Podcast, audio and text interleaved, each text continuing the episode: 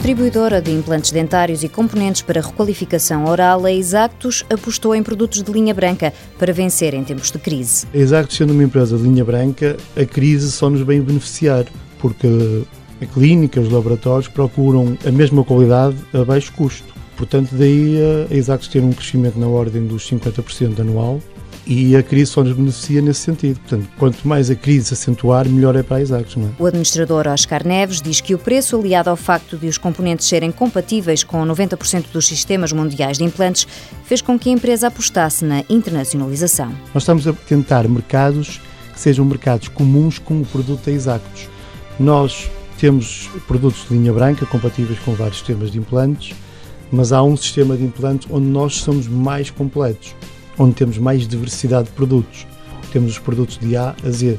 E é nesse sistema de implantes que é dominado nesses países do leste e é nesses países que nós queremos entrar. Espanha tem sido a aposta da empresa desde 2010 com resultados muito positivos. Entretanto, já há outros destinos em vista. Está neste momento eh, em estudo de viabilidade económica e estudo de mercado a Turquia, e os países do leste, nomeadamente a Rússia e a Ucrânia. A estratégia para abordar os mercados da melhor forma está a ser planeada para que o risco seja o menor possível. Contratamos uma empresa portuguesa com parcerias nesses países e contratamos recentemente um colaborador, um comercial, que trabalhava para um concorrente da Exactos, que tem forte know-how nesse sentido. Além de se ter candidatado a um projeto do CREN para expandir o negócio, a Exactos também recorreu a outros financiamentos. Recentemente fizemos um empréstimo num PME Invest, é uma empresa com baixos custos. Nós tentamos reduzir os custos no que diz respeito ao back-office, aos comerciais, eh, não investindo em grandes publicidades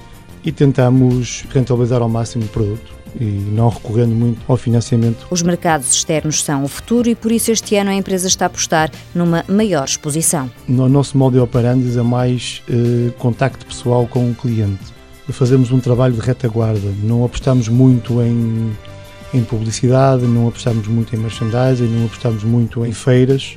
Contudo, com a internacionalização que queremos neste momento optar, vamos estar presentes na OMD e vamos também estar presentes na IDS em Colónia, na Alemanha, que é a maior feira dentária do mundo em março de 2013. Se tudo correr pelo melhor, no próximo ano a Exactus espera chegar aos 25% de exportação.